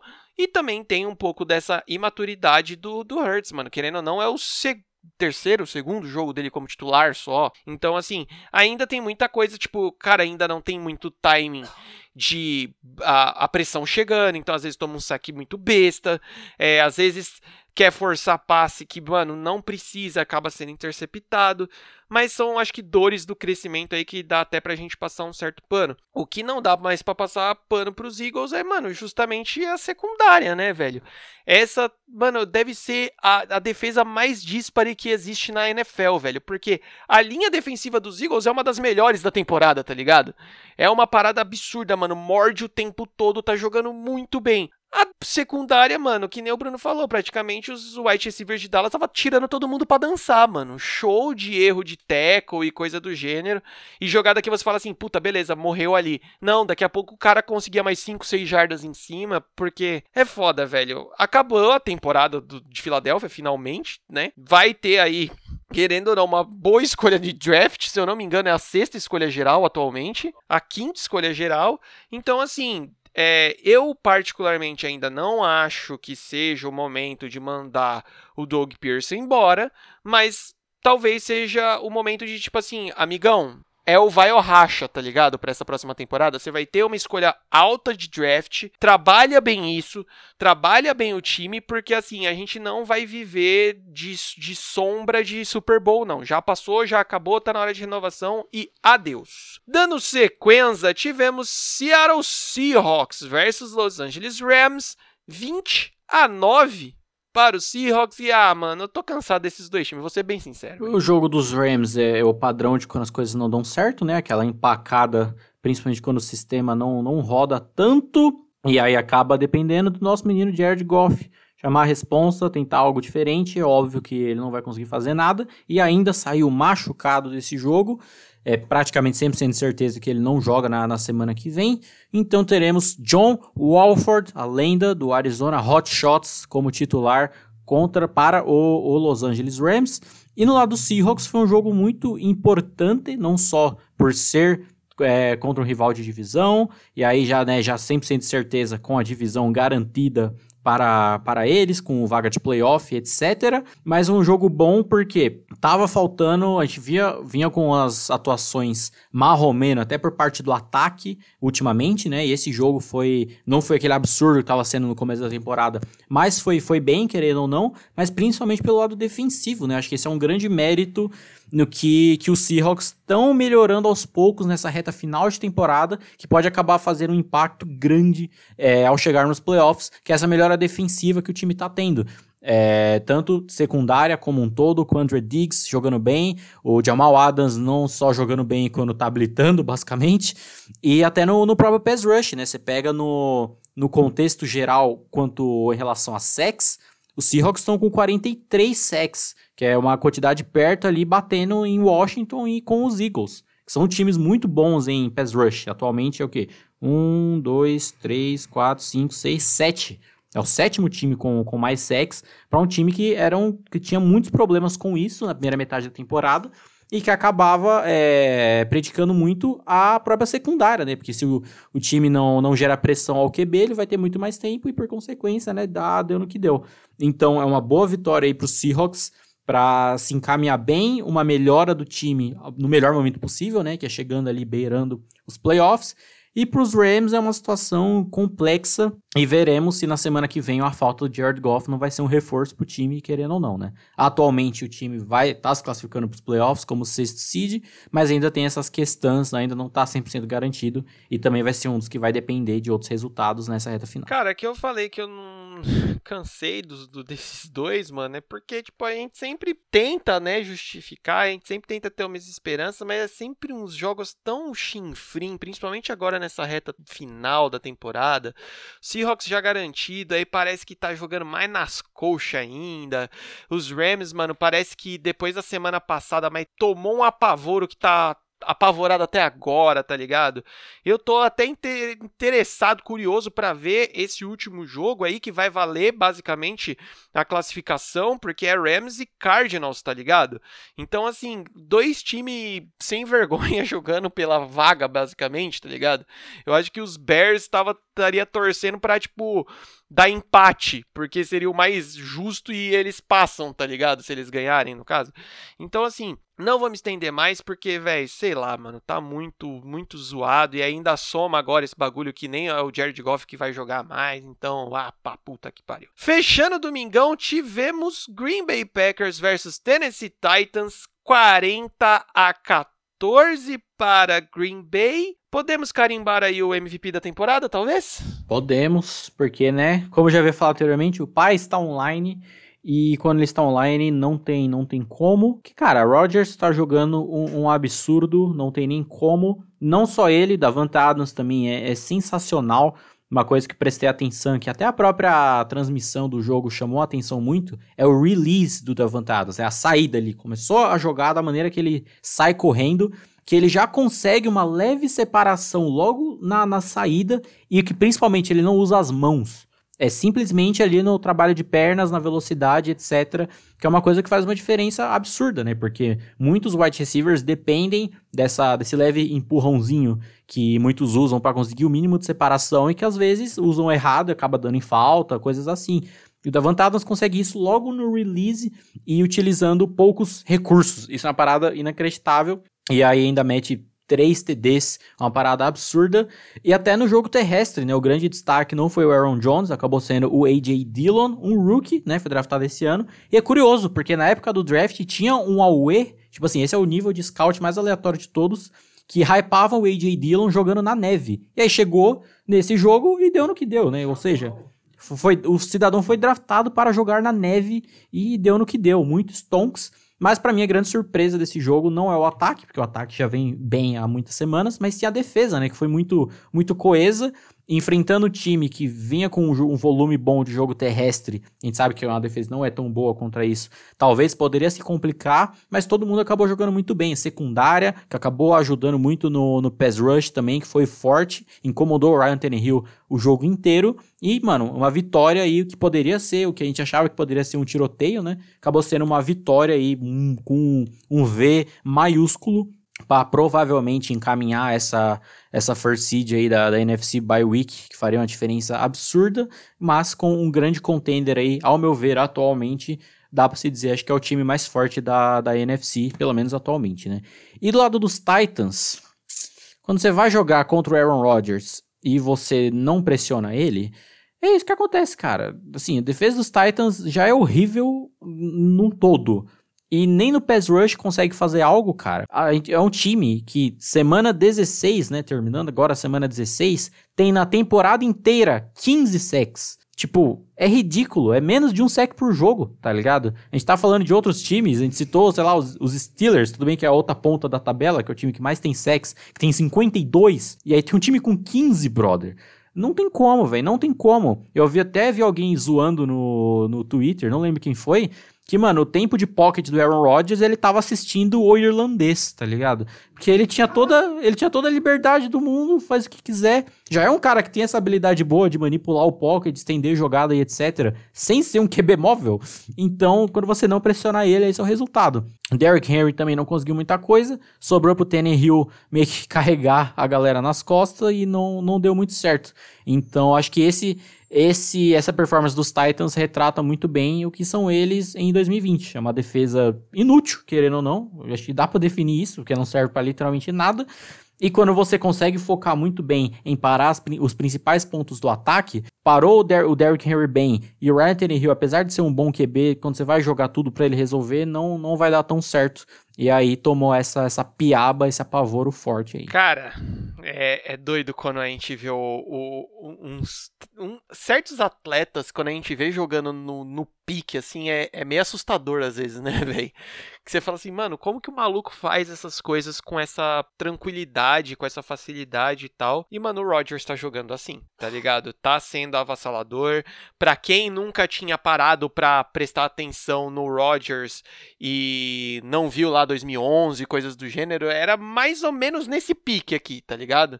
Então, assim, por isso que a gente já tá falando em MVP pro cara. É, é assim, tá, é, é um nível muito absurdo, é muito diferente. Se for comparar com o último MVP, tá ligado? Porque a gente não tá falando de um cara móvel e coisa do gênero, mas a gente tá falando de um cara muito inteligente. Então, cara, quando você pega isso, o cara tá inspirado, já tá na neve também, que é quase que o habitat natural do mano, tá ligado? Então, junta isso, junta todo mundo jogando muito bem, acaba saindo esse espanco mesmo. Os Titans basicamente não viram da onde chegou, da onde veio, para onde foi, só tomaram. Claro que, mano, eu acho que a gente tem que ligar um pouco o alerta lá nos Titans, porque é, não tá garantido nos playoffs, ou tá? Não sei, não, né? Na AFC, só Chiefs, Bills e Steelers estão garantidos. Então pode, mano, cagar aí de graça, assim, uma temporada, basicamente, porque tá fazendo uma temporada muito legal, muito interessante. Claro que, assim, meu, nesse jogo não tinha muito o que fazer, tá, gente? Existem jogos que realmente não tem o que fazer, né? Infelizmente. É, quando é um, é um esporte que depende de duas unidades, você só tem uma, dá uma dificuldade. E para finalizar esse jogo aqui, Bruno, eu quero propor aqui que a gente não fale mais release quando a gente for falar sobre essa saída dos jogadores de ataque. Vamos falar pinote, pode ser? É, quando o cara sai no pinote, ele, pronto, a gente já sabe. E para finalizar, segundona tivemos New England Patriots versus Buffalo Bills, 38 a 9 para os Bills. E gente, é isso, né? É, esse é o retrato dos dois times nessa temporada, irmão poucas. Josh Allen com 320 jardas, 4 TDs e passando a pica na cara do Bill Belichick e foda-se, né, velho? Esse é o retrato. Se alguém, há, sei lá, dois anos falasse que os Bills varreriam os Patriots numa temporada com um placar absurdo desse, com Josh Allen metendo 4 TDs, é uma parada, né, complicada porque, assim, a Bills garante daços em, em playoff com certo favoritismo, né? Com essa vitória, já estavam garantidos, passaram a ser o segundo seed, né? Porque eles têm a mesma campanha que os Steelers, mas têm a vantagem de ter tido a, a vitória e contra eles, né, o confronto direto. E, mano, chega um time brabíssimo, forte, ouso dizer, assim, do mesmo nível dos Chiefs, se bobear, melhor ainda, pelo menos no quesito momento, que vem sendo um time muito mais bem, mais bem ajustado, mais bem chamado e equilibrado, que é a principal diferença e o que acaba impactando muito no quesito playoff, né? O que faz a grande diferença é você ser um time ou equilibrado ou ter um lado absurdamente bom em que o outro dá uma ajudada boa e isso os Bills estão sendo muito muito prolíficos em, nesse quesito. Josh Allen dispensa, dispensa comentários dessa altura do campeonato. E até uma coisa curiosa que o Geoff Schwartz postou no Twitter, que, mano, acho que acho que o define, que define o Josh Allen, vou botar isso na minha testa, que é que eu estava errado sobre a habilidade do Josh Allen de evoluir. Mas eu não estava errado sobre o quão mal ele jogou as últimas duas temporadas. No caso, as primeiras duas temporadas dele, né? E eu acho que isso elucida bem, porque a gente entrou esse ano não confiando nos Bills, apesar de eles serem um bom time, que já tinham provado isso na temporada passada, a gente não confiava nos Bills justamente porque faltava essa consistência por lado do Josh Allen, né? Era um QB que jogava muito bem um jogo, aí outros dois ele cagava, ou fazia aquelas bizarrices que ele fez contra os Texans no Wild Card passado, e não, não, passava essa confiança. Agora, tendo essa confiança de estar tá sendo um ataque muito bem chamado, muito bem ajustado, que merece muitos créditos ao coordenador ofensivo, que acho que vem forte aí pro prêmio de coach assistente do ano, né? E pela toda essa evolução dele, que chegou nessa, nessa consistência e vê um time fortíssimo, fortíssimo para os playoffs, não só pelo ataque, mas pela defesa também, vem muito, muito bem. E no caso dos Patriots, é, é chega a ser feio a situação em que o time está, porque, mano, é, é um show de horror também. Se você não pressiona o QB, você não vai conseguir muitas coisas, principalmente jogando no nível que o Josh Allen está. É uma defesa muito ruim em pass rush, a secundária até dá um grau com alguns jogadores, como o JC Jackson, que é muito, muito bom, mas é complicado. O cara ainda vai lá e provoca o Stephon Diggs aí, não, não, cidadão, não, não, não faça isso. E esse ataque, né, não tem nem o que falar. E assim, que semana passada eu meio que já dei o F para a carreira do Newton, porque realmente é complicado. O cara que tem essa maldição de ter jogado a carreira inteira sem nenhum corpo de recebedores decente e ter brotado agora nesse time, onde ouso, ouso dizer que é o pior grupo de skill players da liga. Que, cara, é muito ruim, velho. É muito ruim. Nenhum corno consegue pegar uma bola, velho. É inacreditável isso. O drop do Damier Bird, aliás, foi no primeiro quarto que eles tentam uma trick play, que tinha tudo pra ser, mano, linda, maravilhoso. O cidadão vai lá e dropa no final. Eu acho que elucida bem é, toda essa questão de que, mano, a falta de investimento que o time veio sofrendo é, nesses últimos anos e que culminou nessa temporada horrorosa, querendo ou não, sendo dos Patriots. Então, novamente, são times de extremos muito, muito absurdos. Patriots F total desde a da semana passada, né? E os Bills que, mano, vem fortíssimo, fortíssimo, fortíssimo. Ouso dizer agora até para, para o título. Cara, sobre New England já deu, né? Fechamos, já falamos muito sobre o quanto eles depreciaram o time, digamos assim, né? Em free agency, draft, coisas do gênero, toma aí na cara de vocês. E o Buffalo, mano, eu concordo muito com você, mano, quando você fala que é um time que tá chegando num melhor momento do que os Chiefs. Sim, eu acho que é mais forte do que os Chiefs hoje. Não no quesito elenco, talento, coisa do gênero, mas momento, mano. Os caras estão jogando com coração mesmo, estão jogando para cima, tão muito brabo, tão querendo, tão querendo, tá ligado? Esse que é o grande ponto, essa é a grande diferença. A gente acabou de falar do que os Chiefs está passando e os Bills está totalmente ao contrário, eles estão focados, eles estão indo para cima. E essa evolução de Josh Allen é absurda, é legal a gente poder falar que ele calou a nossa boca, né, velho? Então, assim, a tendência é que, cara, não quem pegar aí os Bills nos playoffs não vai achando que, ah, é bufa, ah, tá tanto tempo sem chegar em playoffs e coisas do gênero, não manja disso, velho.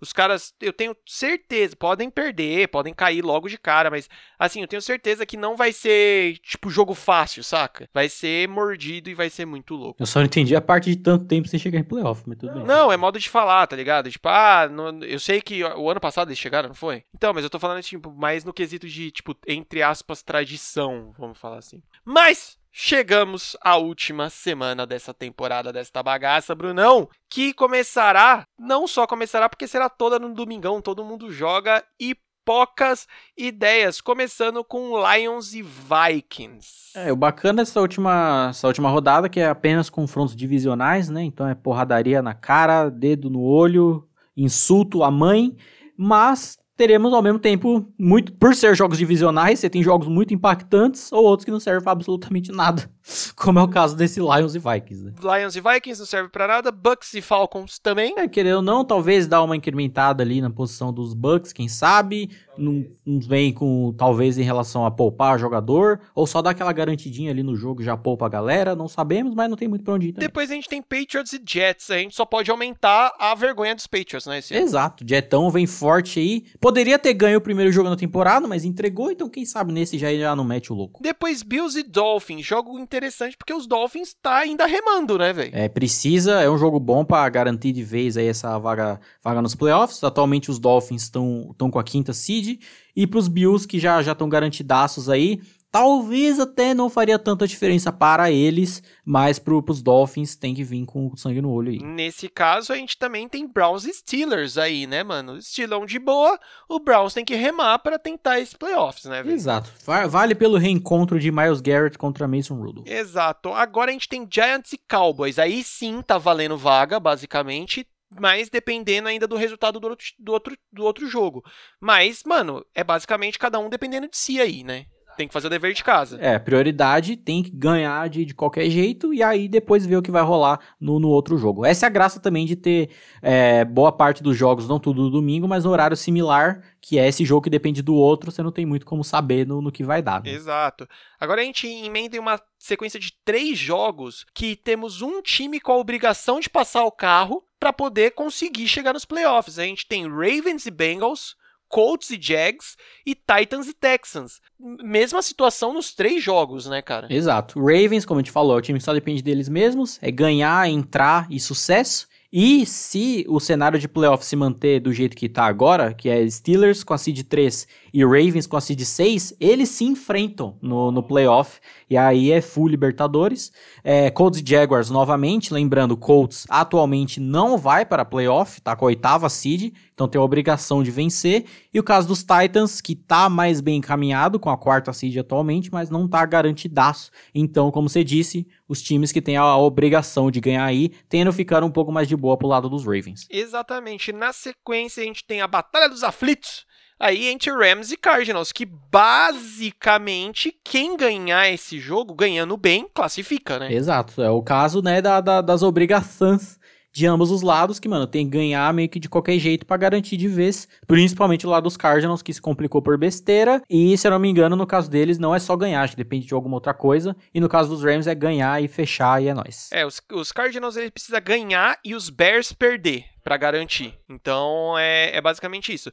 Mas depois a gente tem Panthers e Saints, não vale nada. Vale, eu acho que os Seeds, porque Packers, Saints e Seahawks estão numa situação similar em relação à campanha. Ah, sim, tem a parte da bye week, né, velho? Exato, porque os, se os Packers perdem, eles ficam 12-4. Se Saints e Seahawks ganham, eles também ficam 12-4. E aí vem tudo pra essa questão do desempate aí para quem vai garantir essa bye week. Eita, rapaz, então talvez a gente nem veja James Winston em campo. No próximo jogo aí, Bears e Packers. Então, assim, não é um jogo onde os Packers vai fazer tão corpo mole, né? Porque eles querem garantir essa bye week aí. Exato, é um fator importante, porque esse ganho aí garante 100%, e pros Bears que pode dar esse respiro final e acabar garantido aí no, nos playoffs, graças a essa é, essa besteira que os Cardinals fizeram, principalmente se eles vencerem e os Cardinals perderem, aí entra de vez, sucesso é nós, vamos Trubusco, tamo junto. Trubusco.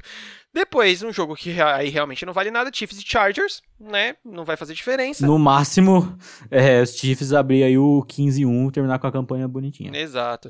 Depois, 49ers e Seahawks. É interessante porque o Seahawks aí tá brigando ainda, pode em, em tornar o caldo do Seed 1, né? Do lado da NFC. Exato, importantíssimo para os Seahawks. E um confronto contra os 49ers, que a gente viu nesse último jogo, que vai para fuder os amiguinhos, né? Então tem que, tem que ganhar com, com vontade aí, que você não pode acabar tomando sem nem ver. Depois Broncos e Raiders, que aí não vale de nada. E fechando o rolezão todo, Philadelphia Eagles e Washington Football Team. O Washington entra e ganha, classifica para playoffs e Philadelphia vai fechar o ano tomando piaba em casa? E uma belíssima escolha para o último Sunday Night Football do ano, né? Porque querendo ou não, é o único que tem essas implicâncias maiores nessa belíssima divisão, já entrando sabendo o que rolou entre Giants e Cowboys. E aí é ver no, no que vai dar. Ainda, como citei nesse último jogo contra o do, do, Washington, no caso. Caso o Alex Smith esteja apto a jogar, ele joga. Se não, é o Taylor Heineke novamente. E aí veremos, vai ser decidido no último jogo quem vai para os playoffs nessa divisão linda de bonita. E aí fechamos a temporada regular. Exatamente. Fechamos agora aqui o último podcast de 2020. Pelo amor de Jesus Cristo, não aguento mais essa porra desse ano. Então, quando vocês ouvirem nossas vozes lindas novamente, já teremos passado o, o arco de 2020 para 2021. Tudo vai ficar bem, tudo vai ficar legal, tudo vai ficar bonito ou não, como provavelmente serão esses playoffs, não é mesmo, senhor Bruno Braga? Você tá animadaço assim, tipo, mano, vai acabar esse ano de merda, os playoffs vai vir gritando e pau? Hum, é, vai ser bom e não, eu estou feliz e puto, porque, né, não, não vi o meu time nos playoffs há dois anos, e da última vez que eu vi não foi uma das melhores experiências possíveis, então, né, é porque playoff é muito, é tipo disputa de pênalti, né? Quando não é teu time, você tá suavão. Você só assiste e tá suave. Mas, né, primeira, primeiro ano aí com esse, com esse novo formato, com sete times, só um tendo a bye week com a primeira seed, então vai ser, vai ser foda. E até nessa última semana, que até tem jogos que não valem nada, que podem acabar sendo divertidos, e que muita coisa se resolve aí na, na finaleira e que aí acaba implicando, né, toda essa questão também da, das premiações e etc. Que lembrando, tem o nosso episódio depois de premiação, que é maravilhoso, belíssimo e vai ser sensacional. É o que vale no final das contas. Essa é a premiação genuína. Mas então é isso, galera. Muito obrigado por terem ficado até aqui. Ano que vem tamo de volta. Não esquece de compartilhar, seguir em tudo quanto é lugar. E é nóis. Adeus.